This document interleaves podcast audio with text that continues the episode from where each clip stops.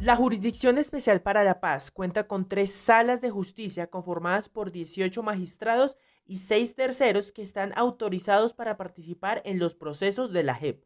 A ellos se les conoce como amicus curia. Las salas están organizadas así.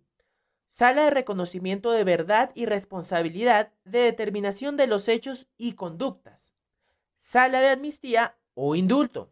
Sala de definición de las situaciones jurídicas. Mi nombre es Juan Pablo Gamba y junto a Sandra Castro y Gabriel Rojas les estaremos contando sobre las salas de justicia, sus funciones y algunas de las acciones que ha desarrollado el equipo de defensa de las antiguas FAR-EP dentro de cada una de ellas. Bienvenidos y bienvenidas. La sala de reconocimiento de verdad y responsabilidad y de determinación de los hechos y conductas Quiere saludar especialmente a Ingrid Betancourt, el día, quien el día de hoy presenta informe mixto, escrito y oral ante esta sala, así como al señor Adair Lamprea, su conductor al momento de los hechos y que también ha sido víctima dentro del conflicto armado a partir de los mismos.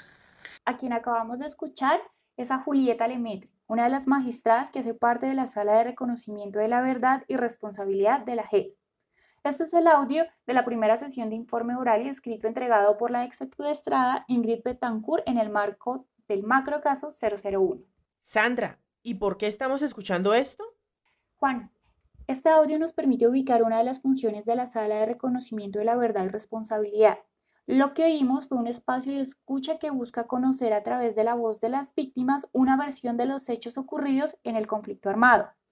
Esto se complementa con la recepción de los informes que hacen las organizaciones sociales y de víctimas, así como las entidades gubernamentales sobre los hechos ocurridos en este contexto. La sala además decide si los hechos y las conductas que se presentaron en el conflicto responden a su competencia. Recordemos que tiene tres competencias, la material, la personal y la temporal. Sumado a esto, presenta la resolución de conclusiones a la primera instancia del Tribunal para la Paz, en la que determina los casos más graves, las conductas más repetitivas, la individualización de los responsables, la calificación jurídica y menciona si hay reconocimiento o no de la verdad. También incluye allí los proyectos de sanción. Esto es parecido a lo que ocurrió en el auto 019 de 2021. Esta sala también remite a la sala de definición de situaciones jurídicas las solicitudes de las personas que recibirán o no la amnistía o el indulto. También las solicitudes de quienes no tienen responsabilidad ante el tribunal. Sandra, preguntémosle a Gabriel Rojas sobre las funciones de las diferentes salas. Gabriel, bienvenido. Cuéntanos, por favor, qué hace la sala de reconocimiento de la verdad y la responsabilidad. La importancia de la sala de reconocimiento de verdad y responsabilidad los macrocasos que adelanta la JEP es que es esta sala la que se encarga de hacer un ejercicio de priorización a partir de agrupar una serie de fenómenos, concentrar la investigación en aquellos que considere más graves y representativos eh, y luego eh, llamar a quienes sean mencionados en diferentes informes que pueden ser presentados a la JEP por la sociedad civil o informes que son del Estado, como de la Fiscalía, la Procuraduría, la Contraloría. Eh, con ello entonces eh, entiende que hay razones para abrir un macro caso. Esto es un caso que incluya muchos eh, hechos, muchas víctimas y donde se puedan encontrar patrones de conducta efectuadas por una organización. Puede ser lo que era las FARC, o puede ser el Estado mismo ¿no? y su fuerza pública. Eh, decidir sobre los macrocasos es el punto de partida para que luego en el Tribunal para la Paz se juzgue a las personas que reconozcan su responsabilidad o que no lo hagan eh, con base en el debido proceso y en también principios de la justicia transicional que al final buscan eh, la reparación de las víctimas, la paz y también la reintegración de quienes cometieron las conductas.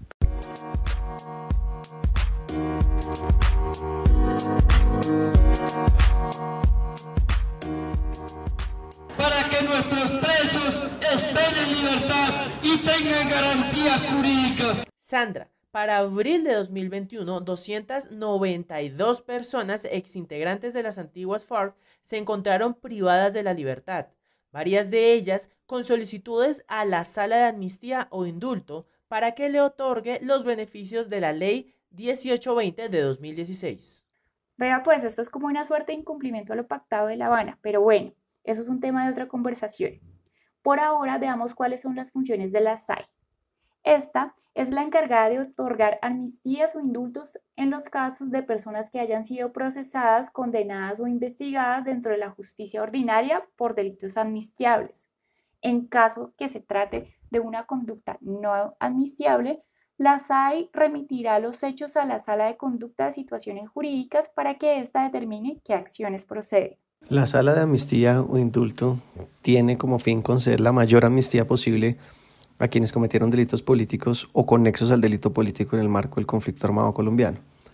Esto quiere decir que quienes en el ejercicio de la rebelión cometieron crímenes que no son graves, es decir, que no son crímenes de guerra o crímenes de lesa humanidad, eh, pueden obtener de la sala de amnistía o indulto eh, el perdón de esos crímenes. Esto quiere decir que se cesa la persecución penal sobre ese crimen eh, y los antecedentes relacionados con ese crimen, siempre y cuando se pueda probar que el crimen estaba relacionado con el ejercicio de la rebelión.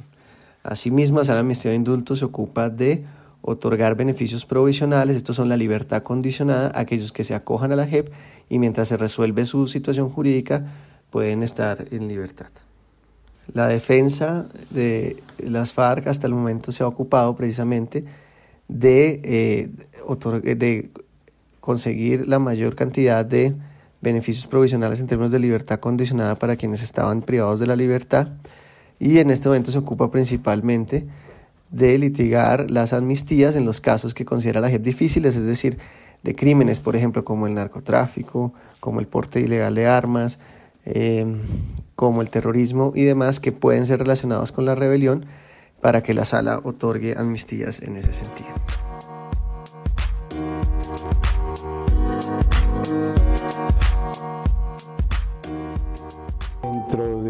ejercicio de la competencia de la Sala de Definición de Situaciones Jurídicas ha concedido hasta el momento 650 beneficios a 650 personas los beneficios penales especiales, de los cuales 533 fueron concedidos en el año 2019. Y en igual forma como otro aspecto relevante dentro del ejercicio de nuestra competencia, el sometimiento de 916 personas, terceros u otros agentes del Estado, diferentes a miembros de la fuerza pública. Esto en virtud de la entrada en vigencia de la ley estatutaria de la JED que eh, dio unos términos para la presentación de tales solicitudes a la jurisdicción.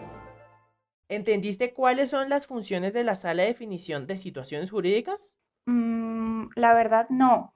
Más bien escuchemos a Gabriel Rojas, quien nos puede contar mejor cuáles son las funciones de esta sala. La sala de definición de situaciones jurídicas se ocupa de las personas que ya han sido condenadas en la justicia ordinaria por crímenes relacionados con el conflicto armado y que buscan eh, la renuncia a la persecución penal porque esos crímenes no son graves. Principalmente aquí pueden estar los miembros de la fuerza pública, pero también se ocupa la sala de definición de situaciones jurídicas de definir la situación jurídica de quienes no tuvieron participación determinante en los crímenes más graves y representativos.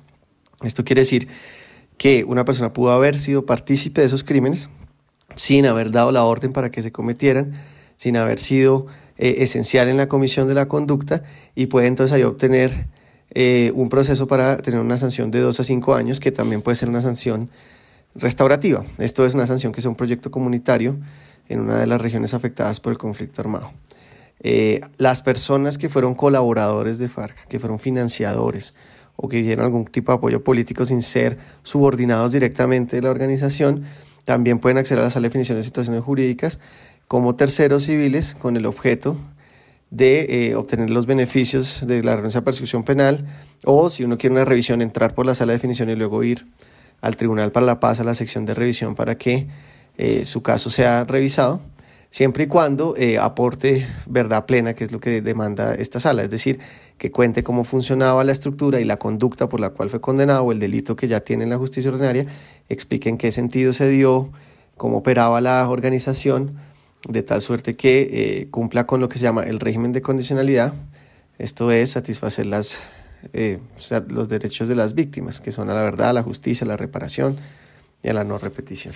Creo que hoy nos queda un poco más claro cuáles son las funciones de la sala de justicia, de la JEP.